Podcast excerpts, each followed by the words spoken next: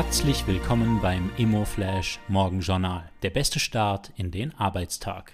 Am Mikrofon begrüßt Sie Leon Protz.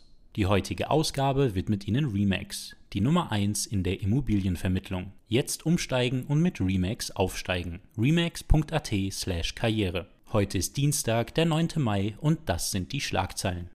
Firstfeier für Libera. Ziemer vor Arlberg feierte letzten Donnerstag gemeinsam mit Eigentümern und Projektbeteiligten die Firstfeier des Projektes Libera, das aktuell in Fußach entsteht. Bis Anfang 2024 sollen die vier Baukörper mit insgesamt 61 Eigentumswohnungen fertiggestellt sein.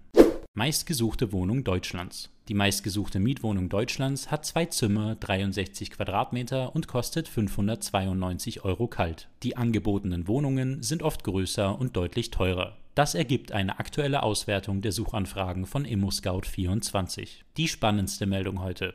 Gleichenfeier für Grand Central.